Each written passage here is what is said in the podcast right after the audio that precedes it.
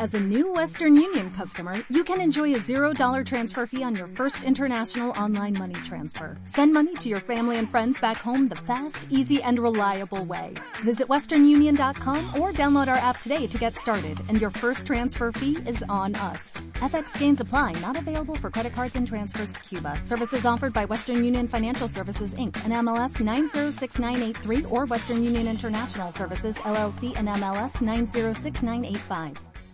Bueno, la, la agenda para hoy es como todos los lunes, dar a conocer el quién es quién en los precios de las gasolinas.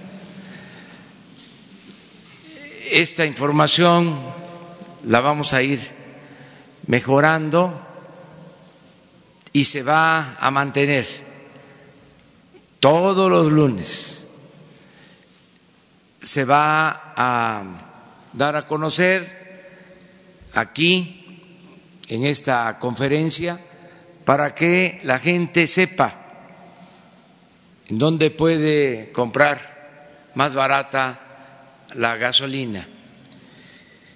Y también el diésel y ya estamos trabajando para presentar el quién es quién en el precio del gas.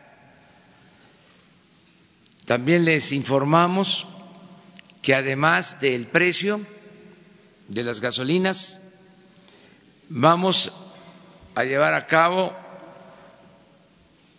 un procedimiento para saber cuáles son las gasolineras que dan completo el litro, litros de a litro, y cuáles no.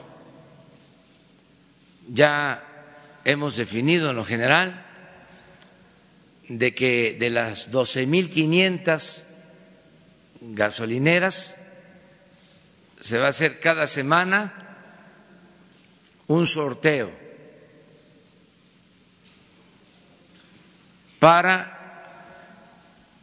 hacer una selección del 1%, es decir, 125. Y se van a supervisar, se van a revisar y se va a dar a conocer también de las 125 quienes están dando litros de litro y quiénes no. Y adelantamos que se va a aplicar la ley para que no haya fraude, que no se afecte la economía popular, que no se afecte a los consumidores como es mucha información la que se tiene acerca de las gasolineras, se va a proceder, si les parece, de la siguiente manera. En la conferencia normal, en la primera parte, se da a conocer lo general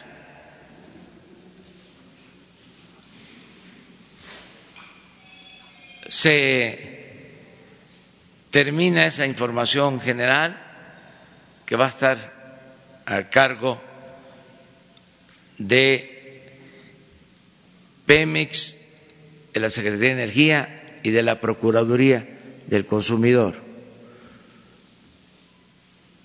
Terminamos la conferencia porque tenemos que mantener la eh,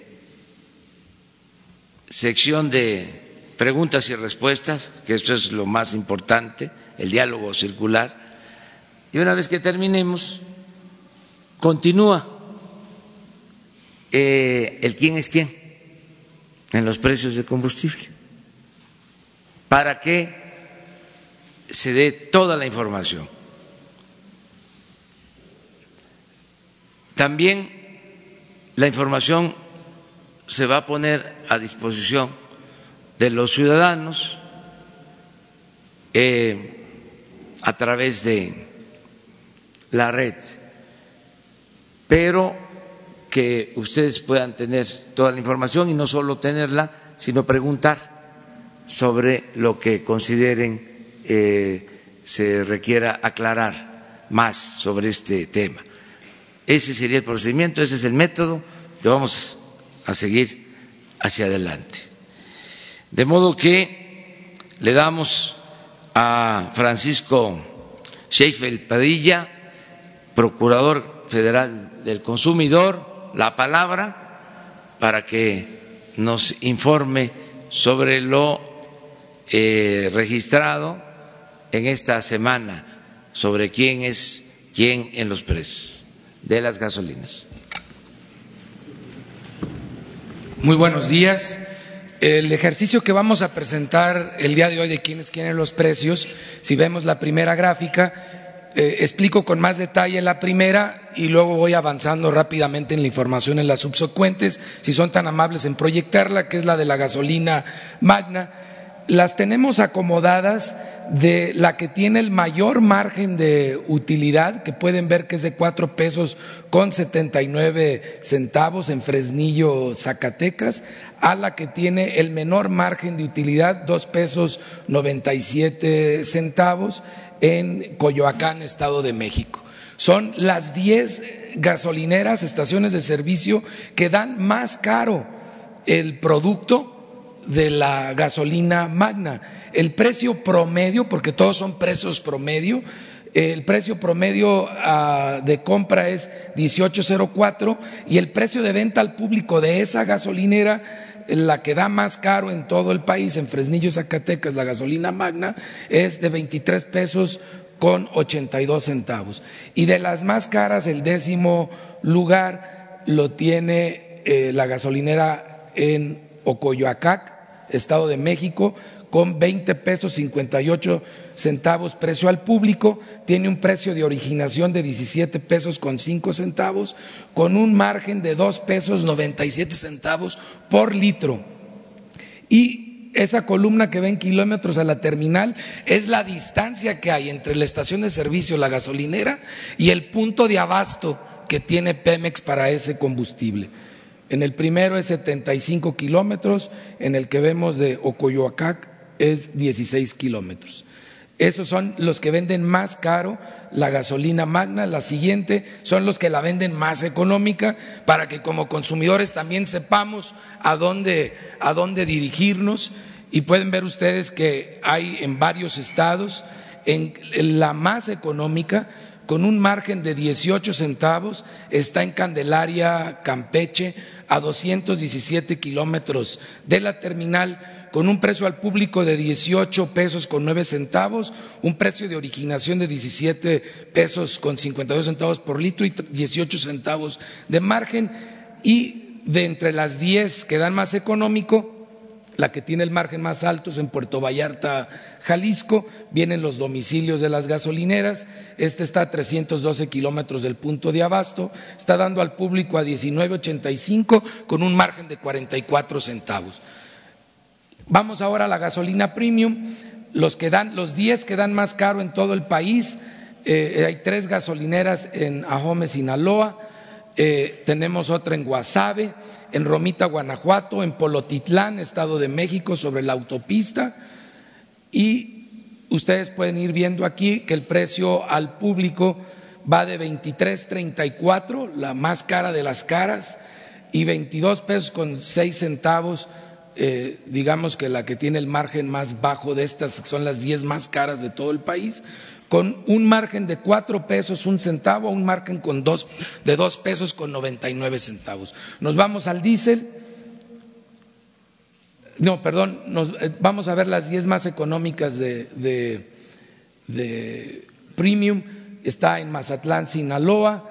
Hay cuatro en Mazatlán, Sinaloa, en, en Cuauhtémoc, Chihuahua, en Cajeme, Sonora, y van de 20 pesos 10 centavos precio público por litro a 20 pesos con 27 centavos también precio al público por litro, con márgenes de 21 centavos a 38 centavos. Se ve claramente la diferencia de los márgenes, por qué una gasolinera es económica y por qué una gasolinera está dando caro. Y por último, vemos rápidamente el de diésel, también el mismo comportamiento.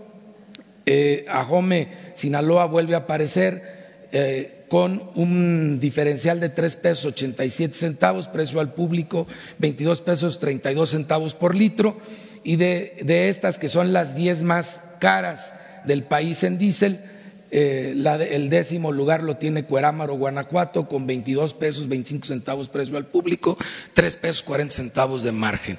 Nos vamos a las 10 más económicas de diésel y la más económica de todas está en, Macuspana, Tabasco, con 19 pesos 60 centavos precio al público, 18 pesos 98 centavos de originación, 37 centavos de diferencial y tenemos la última en 20.80 precio al público, diferencial de 52 centavos. Vemos los diferenciales van otra vez en centavos, no llegan a, a, los pesos, de hecho abajo de los 50 centavos.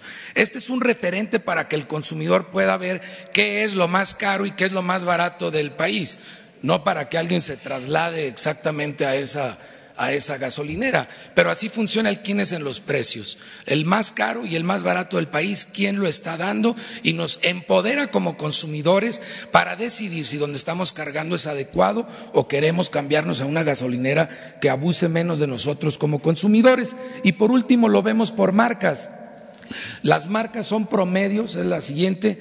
Esta es eh, lo que es la gasolina magna y tenemos que Arco con un diferencial de dos pesos cincuenta y ocho centavos, quise el reto para poder leerlo, eh, con precio promedio al público de 20 pesos con 22 centavos, es en esta semana que transcurrió quien está dando en promedio, en promedio la gasolina más cara. Y la que lo está dando más barato es Rendichicas, que porque tiene un diferencial de un peso 28 centavos, un precio promedio al público de sus gasolineras de 19.56 por litro, y ahí tenemos nosotros los franquiciatarios de Pemex, eh, tienen un peso 58, 54 centavos de diferencial, precio al público promedio por litro de 19.85 gasolina magna, nos pasamos a la premium, se repite el mismo ejercicio, que además lo vamos a detallar como mencionó el señor presidente al final de la rueda de prensa, precio promedio de 21.83 y es otra vez Arco el que tiene el diferencial más alto, luego le sigue Exxon y los que están dando más económico en este combustible es Total con un diferencial de un peso 34 centavos promedio por litro y Rendigas con un peso 24 centavos promedio por litro. Por último, en el caso de diésel, Arco otra vez el primer lugar en que tiene da más caro, que tiene el margen más alto, eh, con tres pesos eh, y 53 centavos, precio promedio al público 21.89 y las más económicas es Orsan con un peso 55 centavos de margen y Rendy Chicas con un peso 47 centavos de margen y como ustedes vieron, estamos tomando en cuenta todas las variables para esta composición para que realmente empoderemos al consumidor y al final de la rueda de prensa entraremos a todos los detalles. Muchas gracias, señor presidente. Pues esta es como la información introductoria. Hay mucha información que terminando esta primera etapa de la conferencia va a proporcionarse. Si les parece, eh, abrimos la sesión de preguntas y respuestas. Vámonos hasta menos atrás. ¿Usted?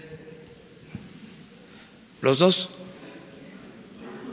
¿Qué tal? Buenos días, presidente Estefan Ochoa de ADN 40. Quisiera saber cuál es su reacción después de las elecciones generales en España nuevamente estará al frente el PSOE, la izquierda y se mete al Congreso pues ya algunos escaños de la extrema derecha. ¿Qué opinión tiene al respecto?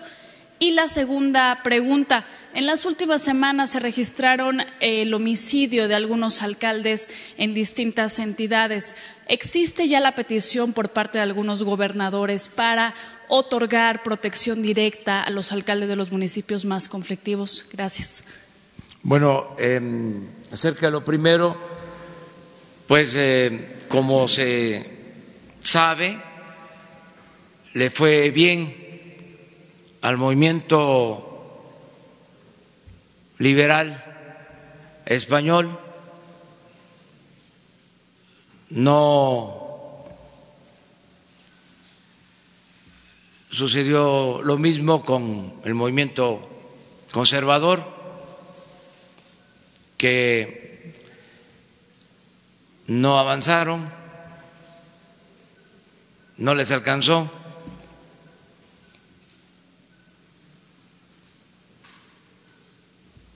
De todas maneras, nosotros vamos a buscar tener buenas relaciones con todos los gobiernos del mundo, sean de tendencia liberal o de tendencia conservadora. Me pregunta sobre España y eso es lo que puedo comentar. no me voy a involucrar en asuntos que corresponden a otros pueblos, decisiones que corresponden a pueblos y a gobiernos extranjeros. Vamos a ser muy respetuosos para cumplir el principio constitucional de no intervención y de autodeterminación de los pueblos. Hablo de liberales y de conservadores porque sostengo que son las dos grandes corrientes que han existido desde siempre. Se puede hablar de socialismo, comunismo, capitalismo, fascismo, pero los dos troncos principales, las dos corrientes fundamentales del pensamiento político en el mundo son la corriente liberal y la corriente conservadora. Y ya que cada quien haga su tarea, su análisis, su reflexión. Muy bien. Acerca de la protección, autoridades, siempre que se requiere, se proporciona, estamos pendientes de eso. Mañana vamos a tener una reunión con todos los gobernadores de la República. Vamos a reunirnos para ponernos de acuerdo. Hemos estado trabajando de manera muy coordinada con los gobiernos locales, sean municipales, sean los gobiernos estatales. Hay una muy buena relación, una relación de respeto, una relación institucional, de cooperación para impulsar el desarrollo de todas las regiones de nuestro país y así vamos a continuar. Vamos atrás. Buenos días, presidente Mariana León del periódico El Financiero. Eh, usted el fin de semana dio a conocer que ya se realizó la consulta para el tren transísmico y que se le dio el sí. Eh, nos dieron a conocer algunos datos de a quiénes se les había consultado y cuándo fue esta consulta y eh, lo que nos indicaban es que había 3.397 personas a las que se consultó el fin de semana. En Oaxaca existen 1.6 millones de indígenas. ¿Por qué se decidió una consulta tan limitada o un eh, universo tan limitado para saber si la gente estaba de acuerdo o no con este proyecto? Pues se consultó en la región eh, de acuerdo a las culturas, a las etnias, se tienen las actas de las asambleas que de acuerdo a usos y costumbres se llevaron a cabo. Les vamos a entregar toda la información. La verdad, y yo no digo mentiras, porque la mentira es reaccionaria, es eh, del demonio, la verdad es revolucionaria,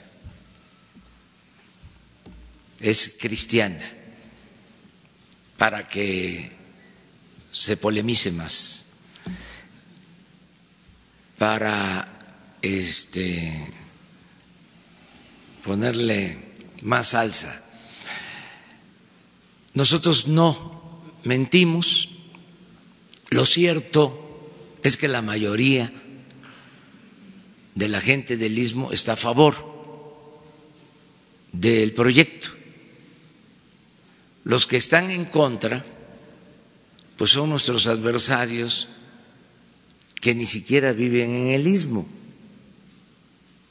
Son los que no quieren que avancemos, que hagamos cosas están apostando a que nos vaya mal. Ya les he hablado varias veces de cómo cuando íbamos a construir los segundos pisos, el periódico Reforma echó a andar toda una campaña en contra de los segundos pisos.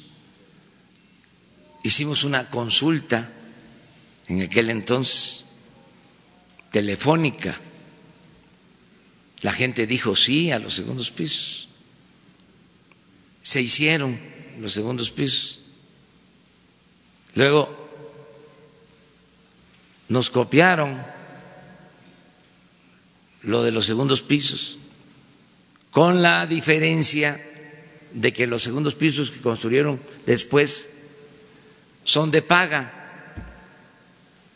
Pero ya para entonces, ese periódico ya no dijo nada. Entonces, siempre hay esta oposición, que además es legítima, como lo es el que yo aclare, el que yo pueda ejercer mi derecho a la réplica. Ayer, por ejemplo, porque seguramente esto no se dio a conocer en Juchitán, habían más de diez mil personas. Y como hay esta tendencia a obstaculizarnos, y a distorsionar las cosas, le pregunté a la gente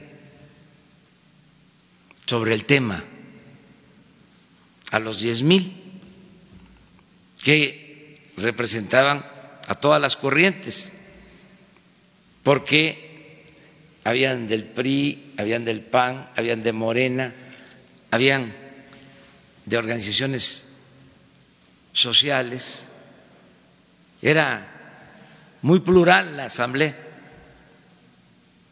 Y por unanimidad más de diez mil levantaron la mano a favor del proyecto, porque es de sentido común. ¿Cómo no van a querer que se rehabilite el tren para que haya comunicación en el istmo, no solo para transportar carga, sino también un tren de pasajeros. ¿Cómo no van a estar de acuerdo en que se amplíen los puertos de Salina Cruz y de Coatzacoalcos que se construyeron desde la época de Porfirio Díaz. ¿Cómo no van a estar de acuerdo en la rehabilitación de la refinería de Minatitlán y de Salina Cruz? ¿Cómo no van a estar de acuerdo en que se amplíe la carretera de Salina Cruz a Cayucan? ¿Cómo no van a estar de acuerdo en que se siembren árboles maderables y frutales? ¿Cómo no van a estar de acuerdo en que se aplique el programa de atención a los damnificados por los sismos? ¿Cómo no van a estar de acuerdo que se aumente al doble la pensión para los adultos mayores? ¿Cómo no van a estar de acuerdo de que haya becas para estudiantes? ¿Cómo no van a estar de acuerdo de que los jóvenes que no estudien tengan trabajo como aprendices. ¿Cómo no van a estar de acuerdo que las niñas, los niños con discapacidad reciban una pensión?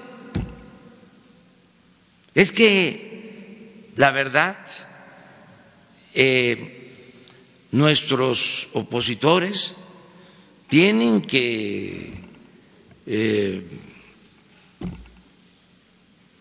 aplicarse a fondo, analizar más las cosas, también visitar los pueblos, no hace mal el sol,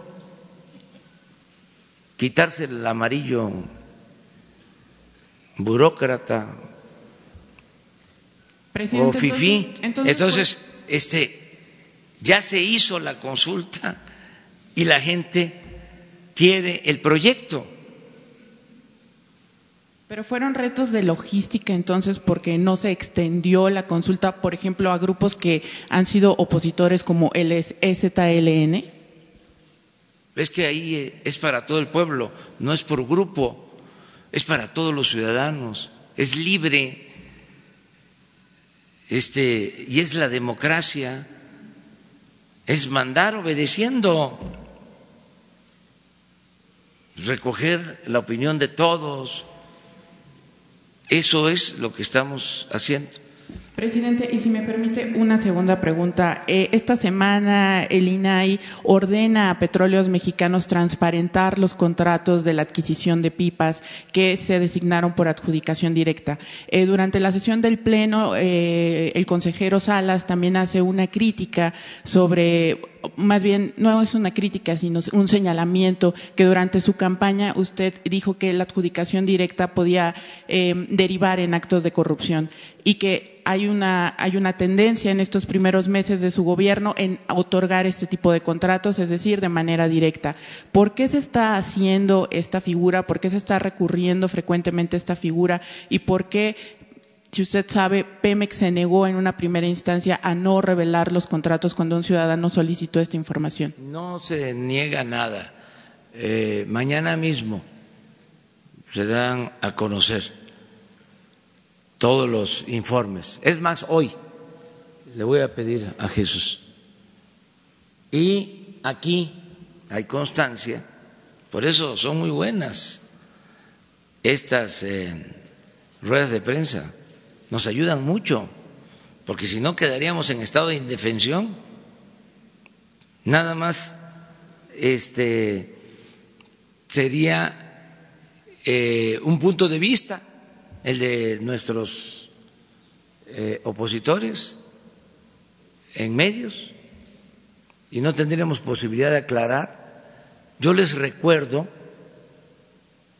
de que aquí dijimos que había la urgencia, porque existía, no la inventamos, de tener un medio de transporte alternativo ante el riesgo riesgo de desabasto y que le pedimos opciones a la Cámara del Transporte y nos iban a entregar las primeras pipas hasta marzo y no íbamos a tener las 600 pipas que ya tenemos y que nos da seguridad para que no haya ningún problema de abasto. Para comprar las pipas se decidió que participaran tres dependencias del gobierno federal, la Secretaría de Economía, la Secretaría de Hacienda y la Secretaría de la Función Pública. Las tres dependencias. Entonces se cumplió con todo el procedimiento. Se lograron ahorros. Resolvimos el problema. Pero si hay dudas, las aclaramos. Sin embargo, no solo la adjudicación directa fue en este caso emergente de las pipas. Eh, organizaciones sociales han señalado que, de hecho, la mayoría de los, de los contratos que se han dado durante estos primeros meses han sido por adjudicación directa. Tenemos que cuidar mucho lo de las entregas de contratos. Em, y qué bien que lo plantean.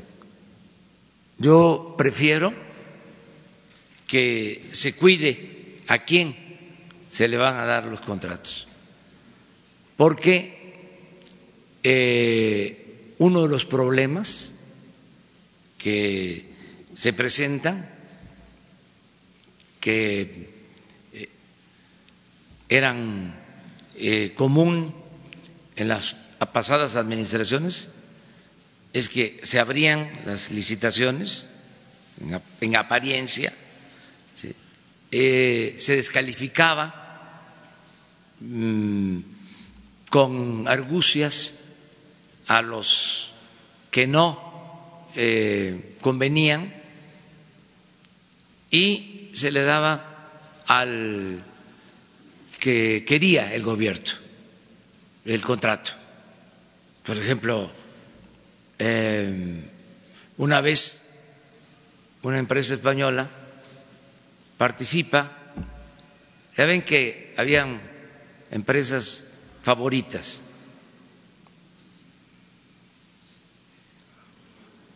y a veces extranjeras. Les estoy hablando de el periodo neoliberal, ¿eh? no solo del sexenio pasado. Yo recuerdo que había una empresa extranjera, no voy a decir de qué país, eso les corresponde a ustedes, que en el sexenio del 2006 al 2012 fue la predilecta. Y luego otra empresa extranjera del mismo país fue la predilecta o una de las predilectas del sexenio pasado. Entonces, esa empresa del sexenio pasado gana una licitación para hacer una autopista en el Estado de México y le toca competir en la licitación con una empresa de Carlos Ecelín.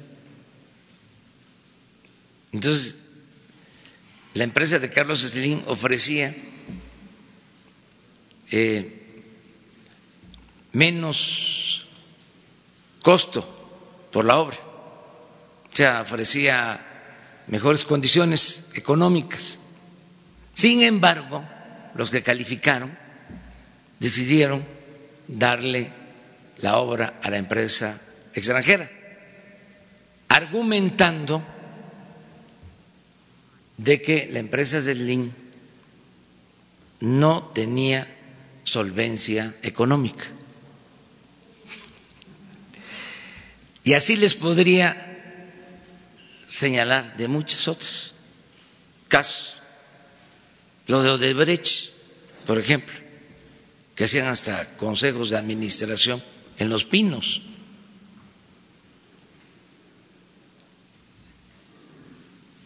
Todo su financiamiento fue apoyado por la banca de desarrollo. Y de eso no se habla. Pero el caso de Odebrecht significó la destrucción de gobiernos, el encarcelamiento de presidentes, el suicidio de un presidente. Entonces, ¿cómo no voy a cuidar a qué empresa se le va a entregar un contrato? No imponerlo, sino vamos a construir una refinería que se va a abrir a todos para que una empresa sin experiencia nos diga la refinería que puede costar seis mil, ocho mil millones de dólares, yo la hago en cuatro mil y soy el que ofrezco el precio más bajo, pero nunca he hecho una refinería. Pero como es el precio más bajo y además este puede que tenga relaciones, que tenga agarraderas como era antes, entonces se le entrega. ¿Qué sucede? Pues lo que pasa en las obras que están inconclusas, que eh, se les da el anticipo, por ejemplo en Pemex, el anticipo aquel de los carrotanques, que se quedaron con el anticipo y nunca entregaron los carrotanques. Imagínense que nosotros no cuidemos eso y que la refinería no se concluya o quede mal la empresa o que se termine en ocho años, no en tres, que no cueste seis o ocho, sino quince o veinte mil millones de dólares. Se acaba la cuarta transformación.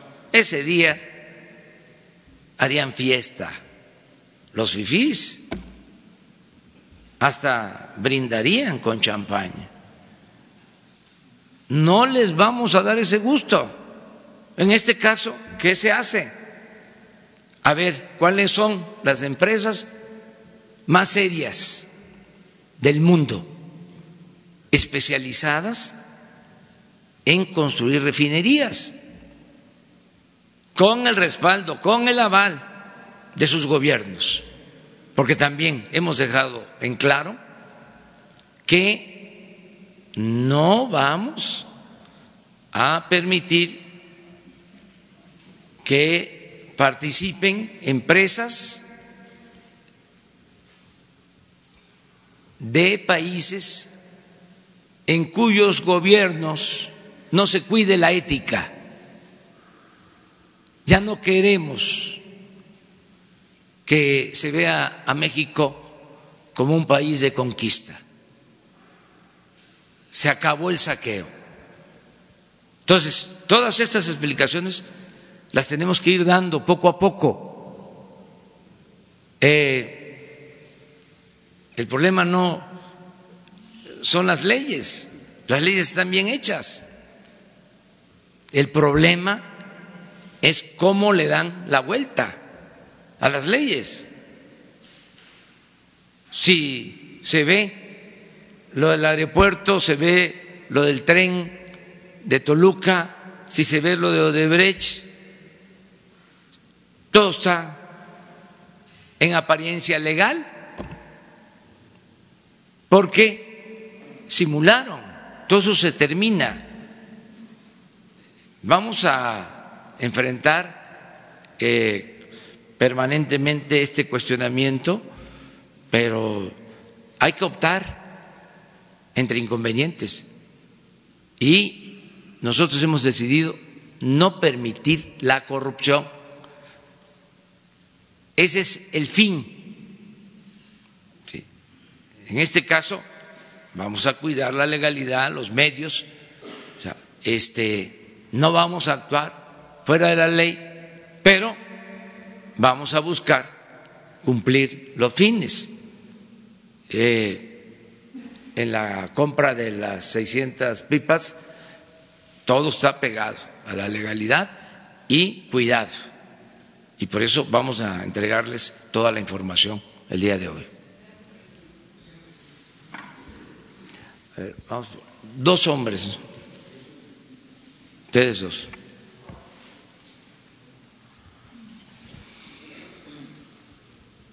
Gracias, presidente. Buenos días. Eh, Arturo Rodríguez de Proceso.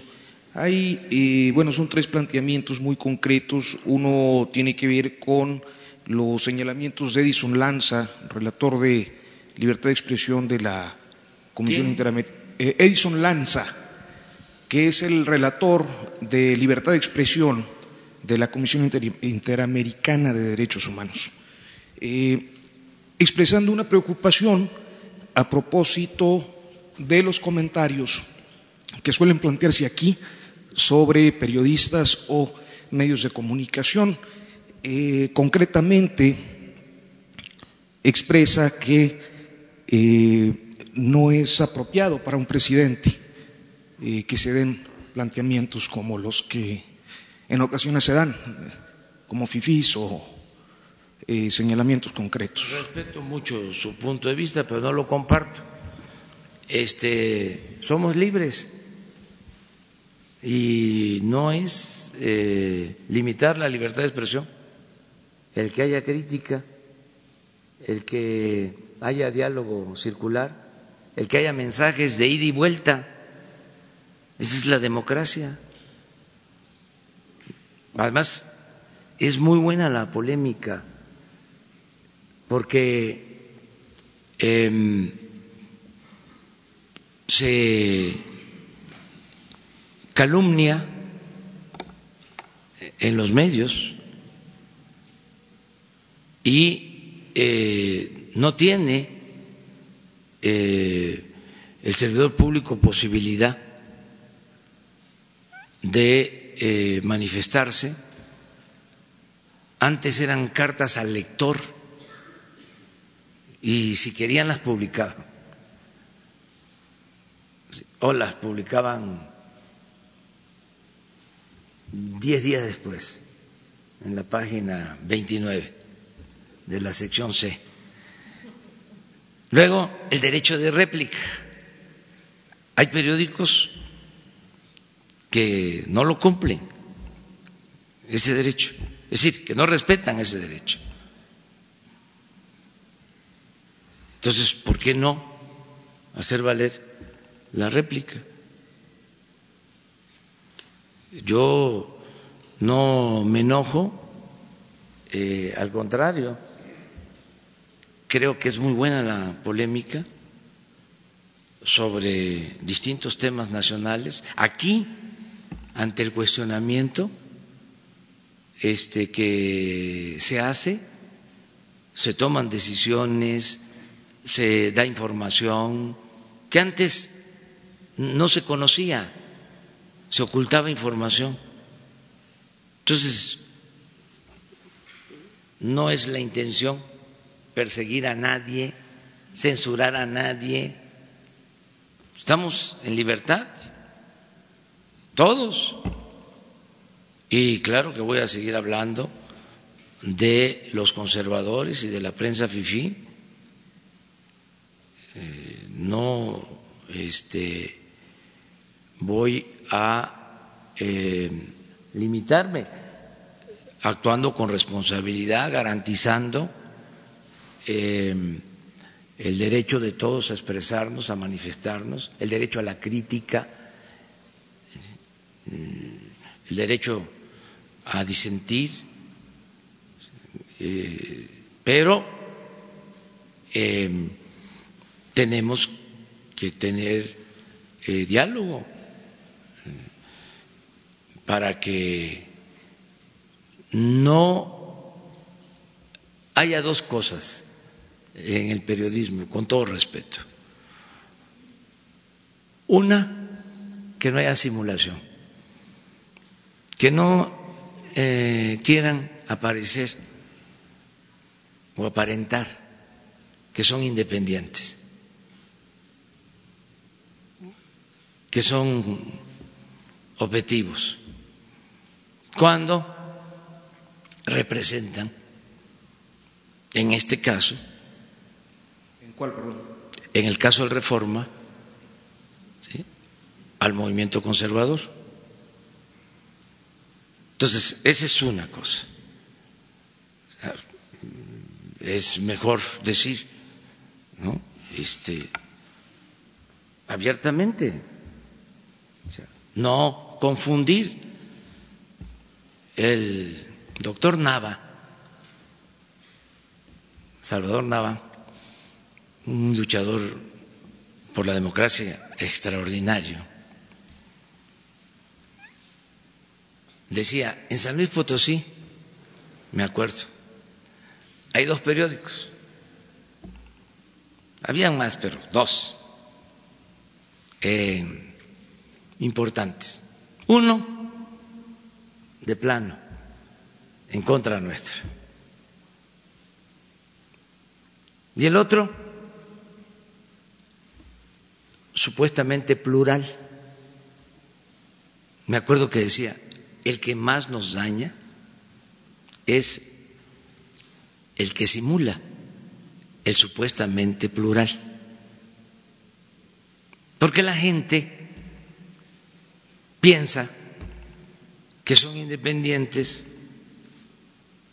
cuando lo cierto es que no lo son, o son independientes del pueblo, no del poder. Entonces, ese es un asunto ¿no? que debe de tomarse en consideración. Y lo otro es que en vez de ejercer la libertad de expresión, negocian con la libertad de expresión. O sea, se amparan en la libertad de expresión para negociar con ese derecho, cobrando subvenciones, lo que coloquialmente se conoce como chayote. Yo les comentaba que antes aquí se le compraban servicios a columnistas y ahí sí, por cuestiones de dignidad, no voy a mencionar los nombres, pero acabo de decir, yo no digo mentiras, tengo las pruebas, porque eso sí sería una agresión directa y sé lo que represento. Eso sí, sería muy fuerte. Entonces, son las dos cosas. ¿Cómo resolvemos esto? Con la transparencia con la pluralidad, con el derecho de manifestación, garantizando a todos libremente que nos manifestemos. Entonces, esa es mi respuesta. Presidente, ya que estamos en este, le había dicho un par de preguntas más rápido, eh, en este tema, me llamó la atención las declaraciones que hizo Ricardo Salinas Pliego al Financial Times hace aproximadamente un mes, en las que hizo críticas a su modelo, principalmente el económico, y dijo que no alcanzaría su meta de crecimiento, que generaba incertidumbre entre inversionistas y que su papel en el Consejo Asesor Empresarial era proveer una validación real a un populista de izquierda, quien se dio la misión vertiginosa de transformar a México. Esta declaración me llama mucho la atención y creo que la pregunta muy concreta es ¿qué ocurrió o qué ocurre en la relación de usted o de su gobierno con Salinas Pliego y si en esto tiene que ver la cancelación de la licitación de la red troncal o eh, lanzamiento de las prebases para la licitación de la fibra óptica. No, nada, es que no debe de haber eh, una relación incondicional. Debemos de tener una relación eh, de respeto y podemos no coincidir. Eso está permitido. Poder hablar con todos y hay eh, diferencias de criterios. Yo no lo eh, vi como una agresión, si acaso una discrepancia, pero yo las tengo hasta al interior del gobierno. Hay veces que me plantean algo en el gobierno. Ahora estamos por entregar de conformidad con la ley, el Plan Nacional de Desarrollo. Y estamos haciendo algo del todo nuevo. Y eh, hemos tenido discrepancias por el enfoque, porque yo ya no quiero nada que signifique política neoliberal. Estamos inaugurando una etapa nueva post-neoliberal. Entonces, tenemos aquí mismo, al interior del gobierno, porque eso enriquece mucho.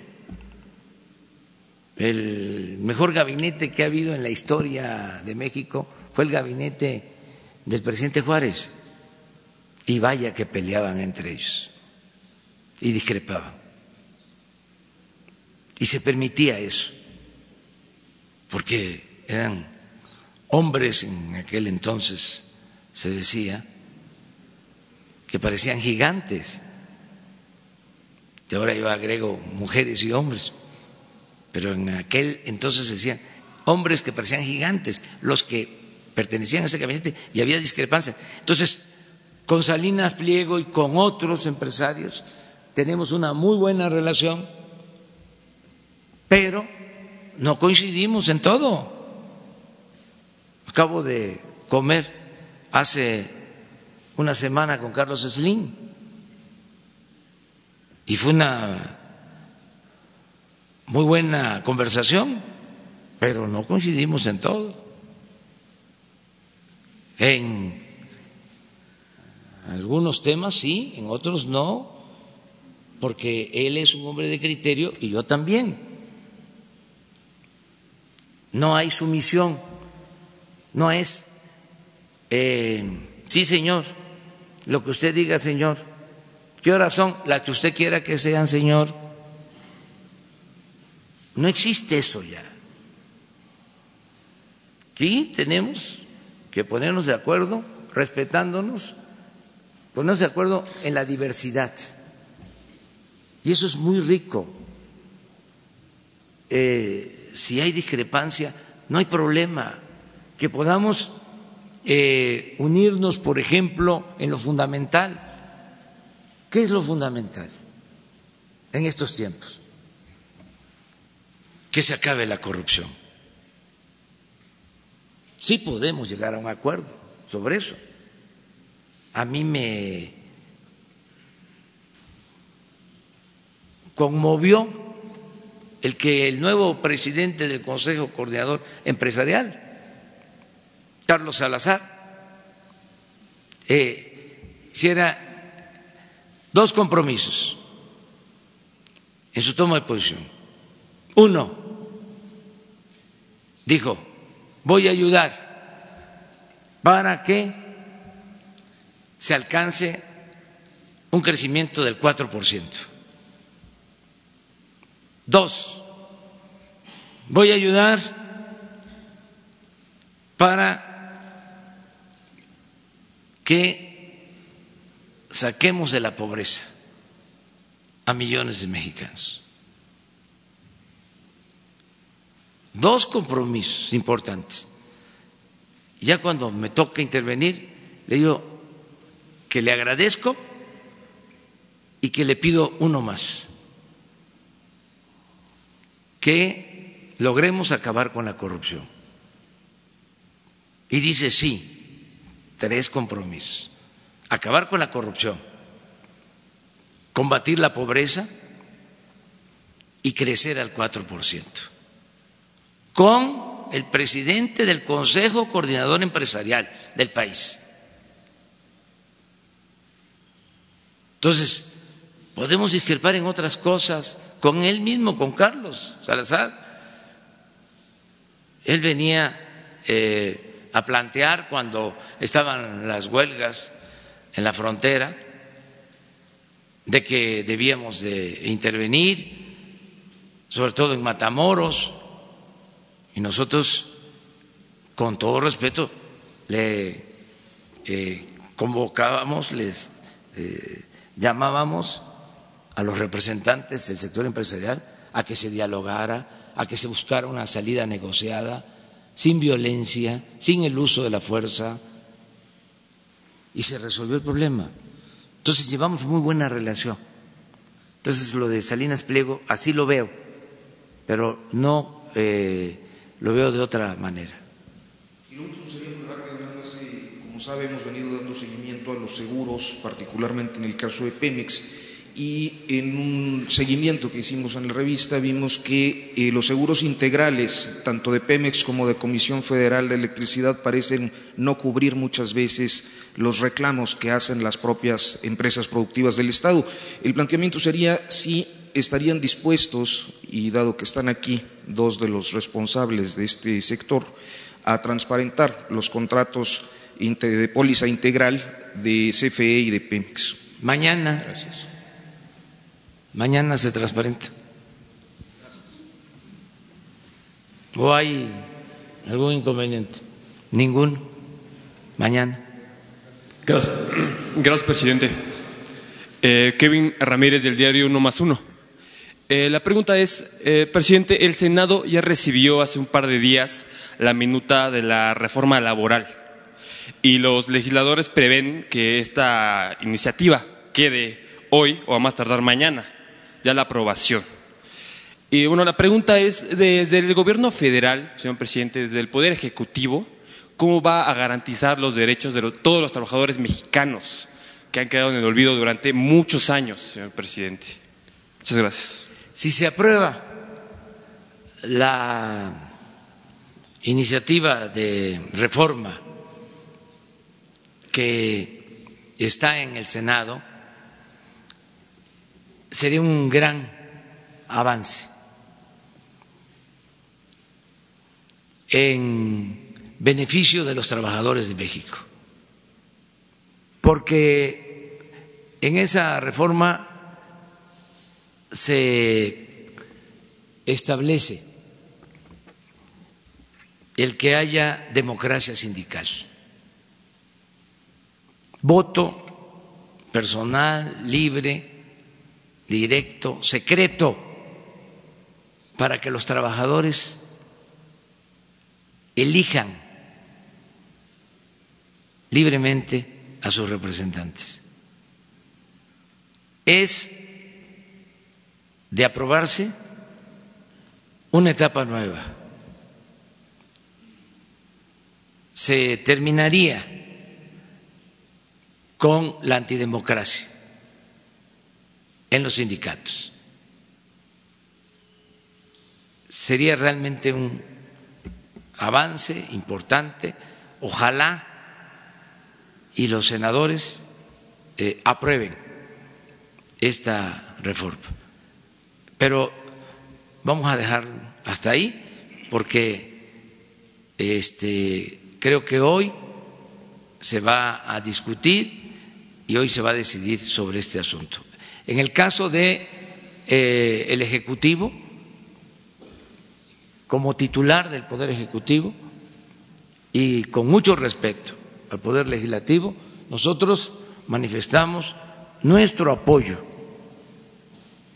a el proyecto que se va a debatir y en su caso aprobar el día de hoy en el Senado lo deseamos, porque sería cumplir con un anhelo de muchos años de los trabajadores.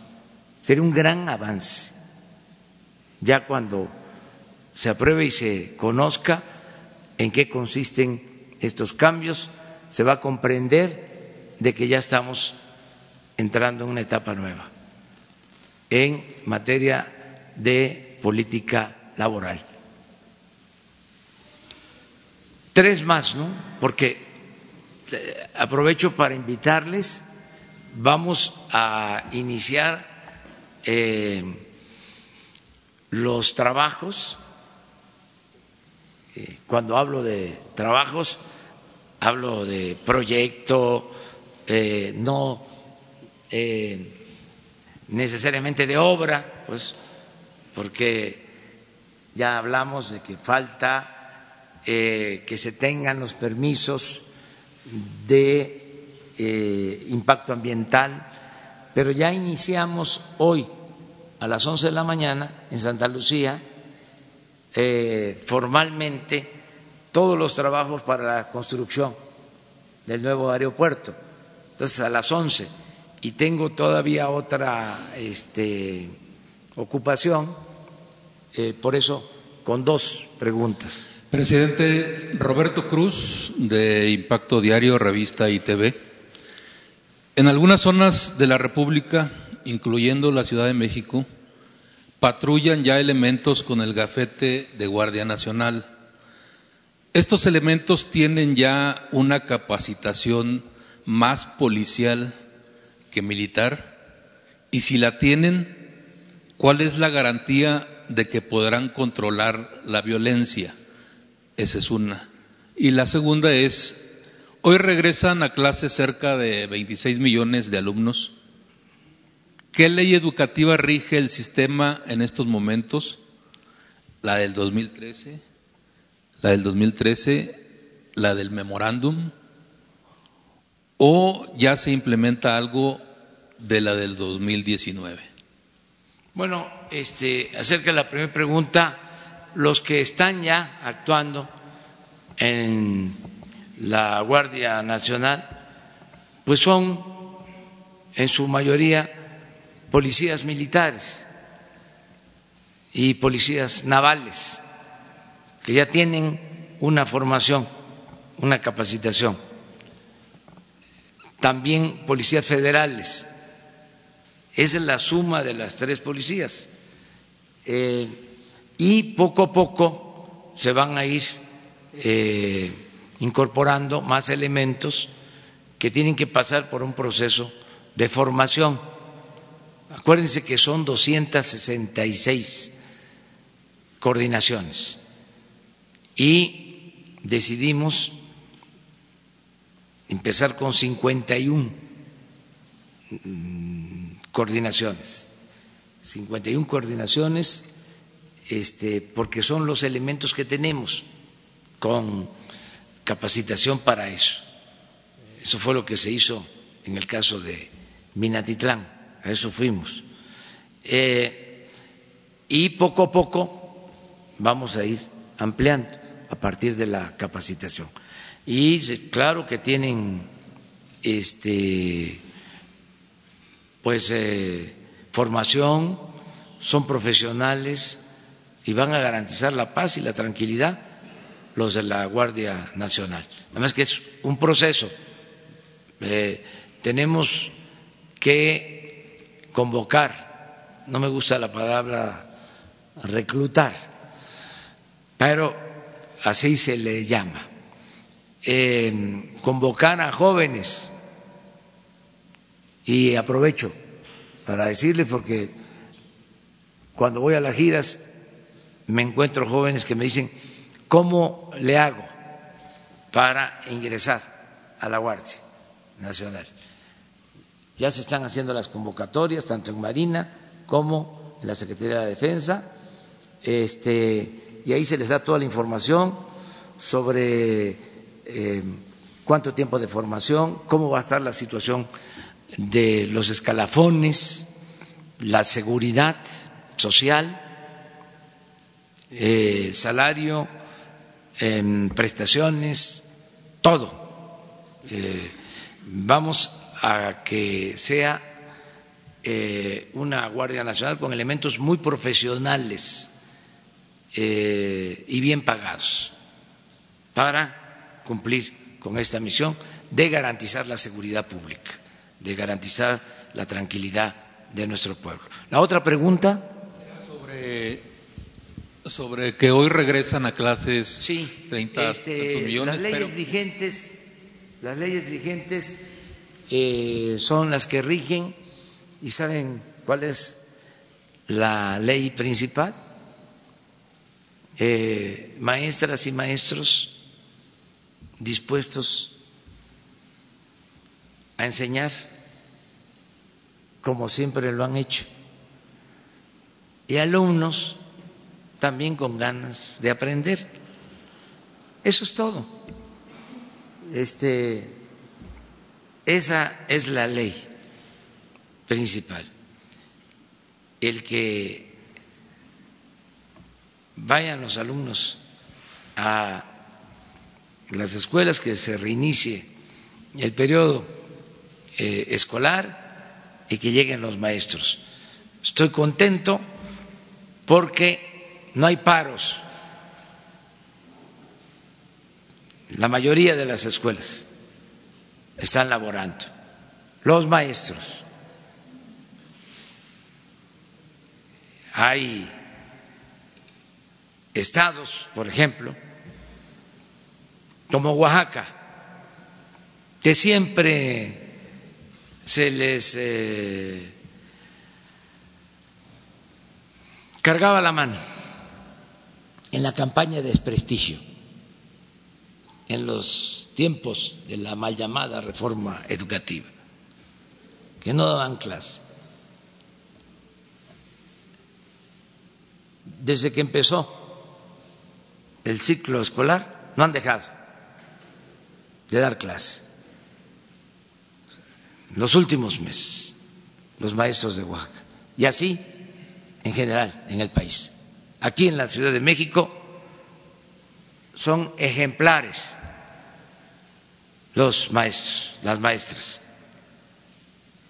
Por eso, una de las reformas realmente importantes para la educación va a ser el que se avance en la federalización del sistema educativo.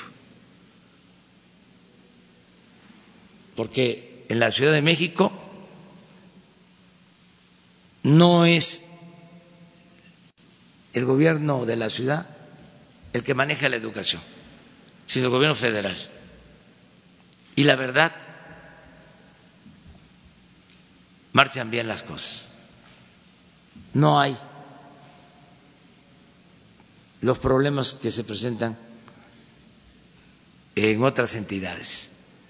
Y esto no es por culpa de los gobernadores, es que no ha habido eh, un acuerdo. ¿Qué ha sucedido? Se mantienen el sistema federal, el sistema estatal.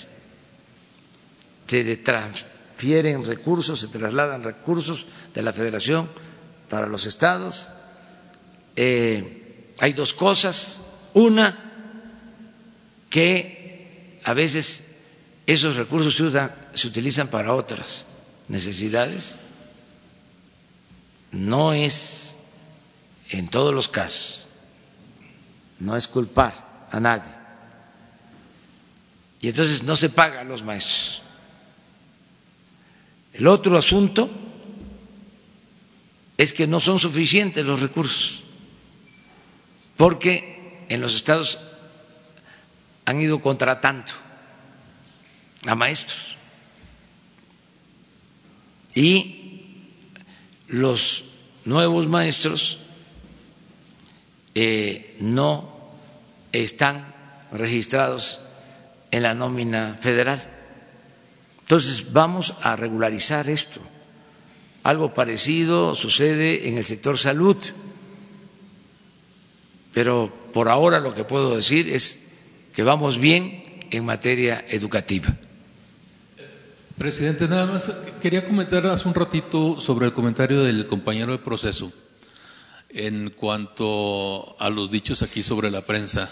Hay por ahí algo que ha comentado usted unas dos ocasiones sobre eso de no se pasen a los periodistas porque no soy yo, es la gente. Ah, sí, es importante aclarar eso. Sí, sí, porque ha generado mucho, incluso se liga, se liga, se ha ligado en los últimos días a las supuestas amenazas que ha sufrido el director de Reforma. Pareciera que entonces sí hay por ahí pues una causa, pero como usted dice, no debe. Sí, es muy importante aclarar esto, hablar sobre este tema. Miren qué pasa. Eh, este movimiento de transformación está apoyado por millones de mexicanos. No es conmigo, es que participan en este movimiento millones de mexicanos. Esa transformación no depende de un solo hombre o de un grupo de dirigentes, es una transformación que estamos llevando a cabo entre muchos, mujeres y hombres conscientes. Entonces, cuando hay un cuestionamiento sin fundamento, pues eh, los que nos están escuchando, pues contestan, responden. Entonces, a eso me refiero de que no me estén eh, viendo solo a mí, porque ni modo que yo me haga responsable de la opinión de quienes participan en este movimiento de transformación. Yo soy respetuoso de la libertad de todos. Lo que sí debe de quedar claro es que a nadie le digo, a nadie instruyo, a ver, este periodista este se pasa fulano de tal y ayúdenme a ponerlo en su lugar. Eso no. Nunca lo he hecho. Jamás. Yo sí le puedo decir al periodista, yo. Digo, pues estás mal una vez. Eh, así como tantas veces. Periodista que inventó que yo tenía una residencia en Michoacán y se la llevó así en todo su programa de radio. Ya voy a dar a conocer este, en dónde está la residencia. Ya voy a dar a conocer eh, el lugar y al final del programa dio a conocer, ahí estuvo, creo que a sus radioescuchas, ¿no? Este, eh, atentos. Y dio a conocer y resulta que era una mentira. Entonces, como a los dos o tres días yo contesté en una entrevista, sí, el señor tiene la información y es eh, cierta de que yo tengo esa residencia, yo renuncio como dirigente, me alejo de la vida pública. Pero si no es cierto, le pido que él,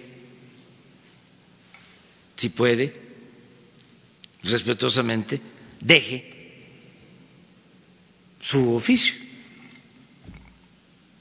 esa es, una polémica, pero es directa. la he tenido con gente de proceso y con de la jornada y con todos.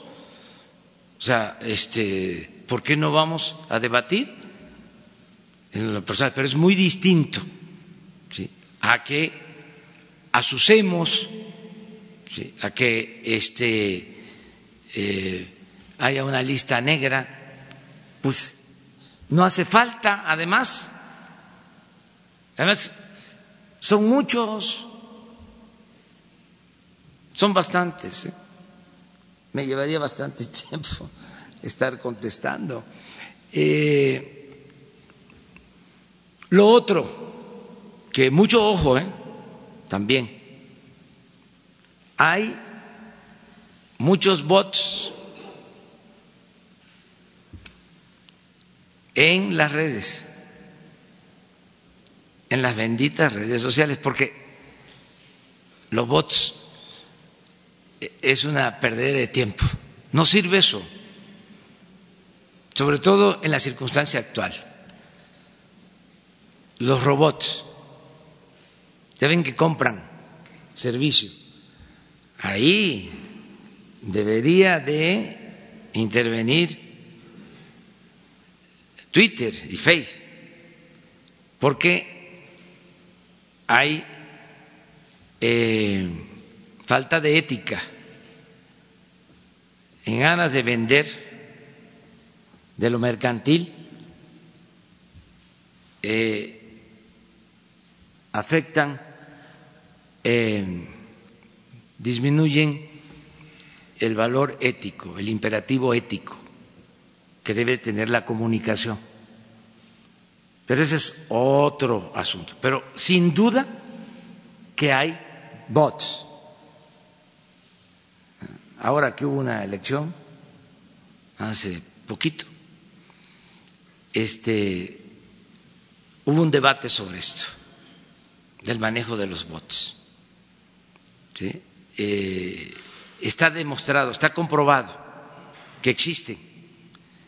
Entonces, cuidado, porque podemos tener nosotros diferencias con el reforma, como las tenemos, y aprovechan el viaje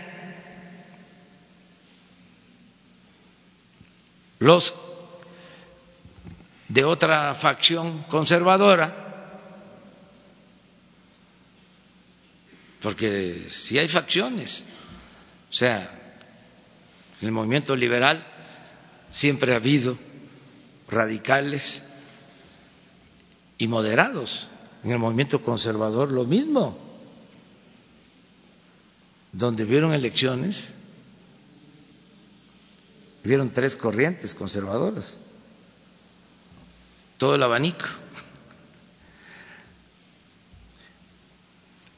Entonces, a lo mejor una facción del conservadurismo, pues este, para eh, confrontar más, este, echa a andar dispositivos en contra de un periódico eh, para cargarnos a nosotros la culpa. Eso puede también estar pasando. Y yo no dudo de que simpatizantes nuestros respondan, eso sí, siempre lo hacen. No estoy evadiendo el que muchos que están en el movimiento nos defienden. yo siempre lo único que les pido es que se haga con respeto que se argumente y que además tenemos muchísimos elementos para debatir. Podemos ganar fácilmente el debate. Está papitas. Sin insultar. Pero puede estar ocurriendo también lo otro. Entonces, es muy buena tu pregunta este, para eh, ir eh, mejorando la comunicación de nosotros. Una más, la compañera. Y tú después, y ahí. Buenos días, presidente Diana Vintes del periódico 24 Horas. Quisiera preguntarle sobre un tema que publicamos hoy eh, respecto de las empresas del SAR de la limpieza, eh, que adquirió contratos en su administración pese a que ya estaba siendo estas empresas estaban siendo investigadas por la Secretaría de la Función Pública. Específicamente es un contrato con DIF Nacional y el otro lo hace eh, la Fiscalía General. Déjeme investigar este, y le respondemos hoy. haría un exhorto a Fiscalía, dado que, no corresponde a, a, su administración, para que también revise estos y que Función Pública clarifique la información? Sí, todo lo que está en la Fiscalía tiene que pues, ser atendido. Ya quedamos que en su momento vamos a dar a conocer cuántas denuncias se han presentado en la Fiscalía y en qué estado se encuentran para que la Fiscalía, que es un órgano autónomo, eh, ayude también en eh, atender estas denuncias. Una segunda pregunta sería, eh, tengo dudas respecto de las propuestas que iban a entregar las cuatro empresas para la construcción de la refinería. El plazo venció el 18 de abril. Tengo entendido que al parecer hubo una prórroga para la entrega de propuestas. ¿Hasta cuándo sería esta prórroga y si fue a las cuatro empresas o solo algunas? Eh, se vence mañana el plazo. ¿Así es? Sí, pidieron diez días y se les otorgó de prórroga para presentar la propuesta. Entonces, iba a ser originalmente el 18 y se va a entregar mañana la propuesta y luego eh, la Secretaría y Pemex ya dan el fallo posteriormente pero sí hubo esa prórroga. Eh, terminamos contigo.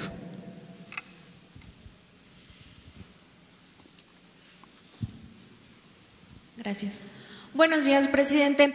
Eh, usted ha hablado desde el inicio de su administración de que se ha detectado huachicol en el manejo de los medicamentos. De acuerdo a un reporte interno del IMSS, hay redes de corrupción desde adentro en donde incluso se estuvieron generando miles de recetas apócrifas para poder estar desviando medicamentos, sobre todo en cuanto a enfermedades más delicadas como diabetes, cáncer, obesidad. Tan solo en el caso de Torreón se detectaron 60 mil recetas apócrifas. Saber eh, si hay alguna investigación en específico en este tema para detectar si hay más recetas que todavía puedan estarse distribuyendo al, al interior del instituto. Esto como una primera pregunta, por favor. Sí, este está plagado,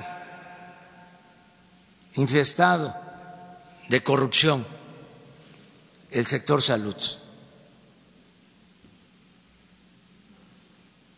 En muchos eh, aspectos. En cuanto a la situación laboral, en cuanto a la compra de medicamentos, en cuanto a la distribución de medicamentos, en cuanto a el maltrato las ineficiencias, el mal servicio. Y estamos limpiando, estamos este, eh, acabando con la corrupción, eh, a eso nos dedicamos.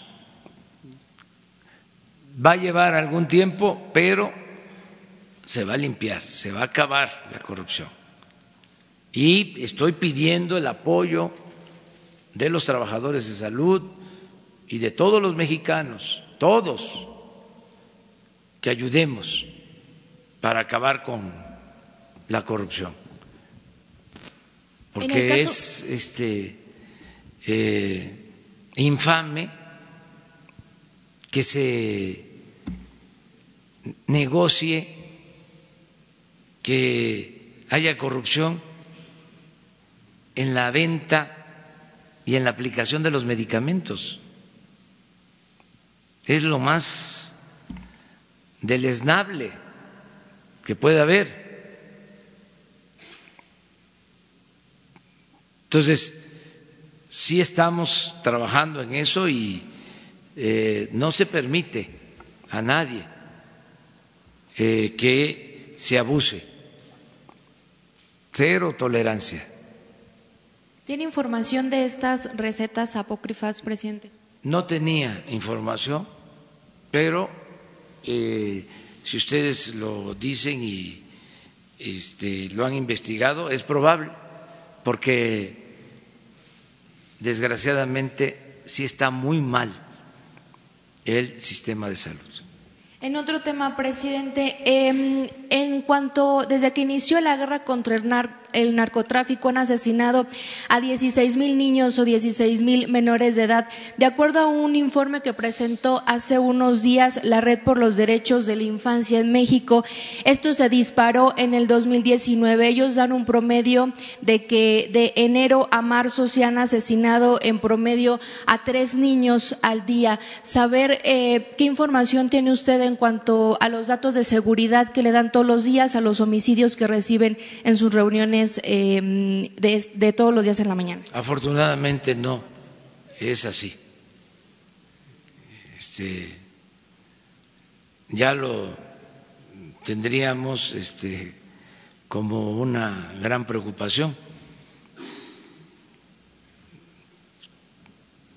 Pero pues este, lo vamos a, revisar. Eh, hay ahora eh, mucha desinformación o se distorsionan las cosas. Tenemos que ser pacientes para escuchar a todos, pero si eh, se está apostando en algunos casos a la exageración, al amarillismo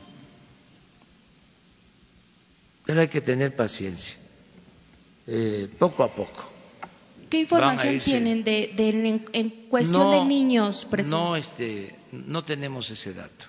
O sea, de tres niños eh, asesinados diariamente, no. Hablan de cuatro desaparecidos también, presidente. No. Eh, ahora que les informemos sobre seguridad, les vamos a dar a conocer este, las cifras, si les parece. Muchas gracias. Sí. Muy bien, muchas gracias. Ahora sí, ustedes. ¿No se merece tu familia lo mejor? Entonces, ¿por qué no los mejores huevos? Ahora, Egglands Best están disponibles en deliciosas opciones. Huevos clásicos, de gallina libre de jaula y orgánicos de Egglands, que ofrecen un sabor más delicioso y fresco de granja que le encantará a tu familia. En comparación con los huevos ordinarios, Egglands Best contiene la mejor nutrición como 6 veces más vitamina D, 10 veces más vitamina E y el doble de omega 3 y B12. Solo Egglands Best. Mejor sabor, mejor nutrición, mejores huevos. Visita egglandsbest.com para más información.